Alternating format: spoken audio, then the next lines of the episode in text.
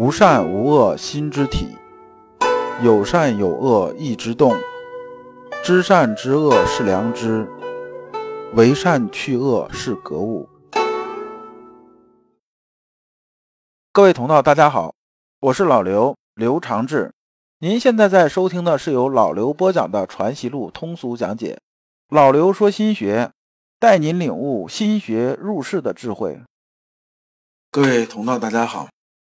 今天我们继续讲解《传习录》，今天的题目是修身的扑人竹快。扑人竹快啊，听着似乎啊这个听不明白。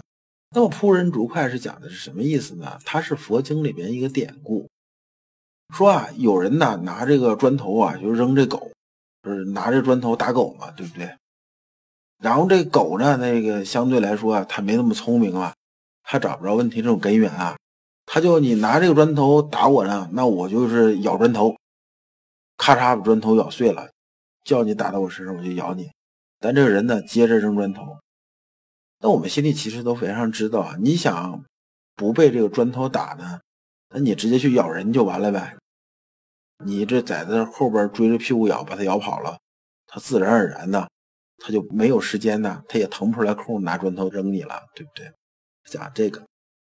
那么这部分呢，对应啊《传习录》啊是哪一部分呢？是钱德洪啊写的这么个暗语，就是《陆元敬篇》呢已经结束了，就是跟陆元敬来回书信来往啊，已经完全结束了。结束之后啊，这个陆元敬问的问题问的好啊，问的很好，非常好。那么钱德洪编撰的时候，就啊把这个东西啊做一个总结，把他的总结这个意思啊简短的说出来。那我们这章啊讲的是这部分内容。那么我们还是啊带着问题啊来听这一讲。这一讲只有一个问题，什么问题呢？修习阳明心学的根本是什么？就是总根是什么？我们看《传习录》原文这一部分呢，其实没那么晦涩，基本上大家看呢也能看明白。老刘啊就把其中的一些典故啊大概说一下，帮助大家理解一下。原文这么说啊：答元敬书出，读者皆喜，诚善问，师善答，皆得闻所未闻。就是陆元敬啊，写这么一些书信呢，给先生，先生呢又做了答。大家一看呢，陆元敬问的问题啊，都是大家修身要问的问题，就是相当于啊，他是这个群众代表，他替这些人呢把问题全问了。问了之后啊，大家看的时候呢，就觉着哎呀，的确不错，还是收益很大的。不光呢，陆元敬啊能问到点子上，这个老师呢也能答到点子上。而这些东西呢，以前又没有听说过，就是闻所未闻嘛。那么大家呢都觉着啊，那个还是很受益的。然后呢，钱德洪这个人呢，后来啊，我看这意思啊，是又采访了一下阳明先生，不是啊，阳明先生，你看。咱们这个路程篇呐，就是路程这一部分，这个书信集啊，咱出了。老师啊，你自己有什么感想呢？是不是跟诸位同道啊谈一谈呢？我们看先生是怎么说的。先生说啊，袁敬所问的问题呀，只是肢解上转来转去，但是呢，我没办法，他在肢解上转来转去呢，我只能是见招拆招啊。他问一个呢，我就答一个。就是逐节分书啊，如果呢，他把这个良知啊放在首位，就是信得良知啊，只在良知上用功啊，可能没有这么多问题了。就说你只要抓住根本，就没有这么多问题。而我们修心学啊，最重点的核心的一点啊，就是咱们讲唯精唯一这个一呀，是什么呢？就是啊，良知啊。让良知啊充盈满我们的心体，我们要信这个良知，同时呢，也要真的把良知啊充盈到心体里边去。那么呢，所有的问题啊都会迎刃而解。老刘在这里边有个体会啊，这是一句题外话。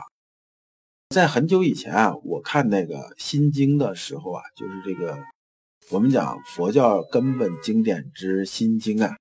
就是观自在菩萨那一个，之前呢是读的时候是小和尚念经有口无心的，读了之后呢也不知道他在说什么。但是呢，等到啊我悟到了良知啊，讲心性这件事情之后，就是说心体里面充满良知这件事情之后，我在看心经的时候，我基本就看懂了。他其实讲的观自在啊，其实就是勿忘勿助。整个心经里面讲的什么？讲的就是我们如何去修心体，心体啊，它的性质是什么样子，它运作规律是什么样子。这个呢，老刘在这里就不展开讲，等到以后啊有时间的时候啊，可能作为一个单独的一个东西拿出来说一说。当然呢，我讲可能也会讲的很白话，不会讲以经解经啊，搞得很晦涩。那么我回来啊。先生接着说啊，说佛家有扑人竹块之喻，见块扑人，则得人矣；见块竹块，余块悉得哉？那么这里边这句啊是从哪儿出来的？是从《涅盘经》第二十六品。原文呢是这么说的：原文说，天王当知，邪见外道为求解脱，但欲断死，不知断生。若法不生，即无有灭。譬如有人块至狮子，狮子逐人，而块自息。菩萨亦尔，但断其生而死自灭，但断其生而死自灭。犬为逐块，不知逐人，块中不息。万道亦尔，不知断生终不离死。这些具体经义啊，我就不去讲它去了。因为这个具体经义一讲啊，这个展开一讲又没完没了了。里边呢，核心的意思其实就是一个意思，就是说呢，我们要抓住根本，要抓住根本。就是说，我们就像除草一样，除草啊，把根干掉，基本这草就死了。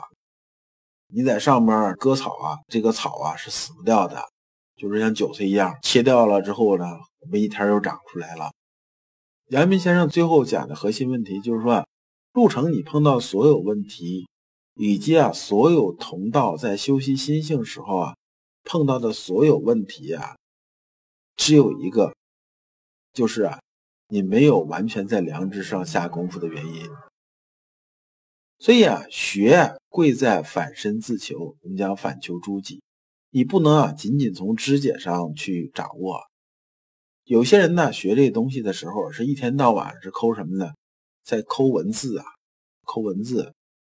反正这个说谁谁谁，张三怎么说，李四怎么说，那些东西啊，没你想那么重要。包括老刘说的东西，也没有你想那么重要。重要的是，你理解，你修身呐，就是你修心性、修圣学这件事情啊，是对内求的。你只需要让你的心体里边充满良知，让它充盈饱满，自然而然，你修身的问题呀就迎刃而解了。老刘啊，以前看过一本玄幻小说，很久以前了，应该是在差不多十五年以前的。这本书啊叫《佣兵天下》，作者啊叫说不得大师。其中有一段是人龙之间的那种对话。我们知道啊，在这个《龙与地下城》这种体系里边，对龙的设定是这样子：龙啊是有数千年那种生命啊，而且呢，它这个有非常大的这种能力啊。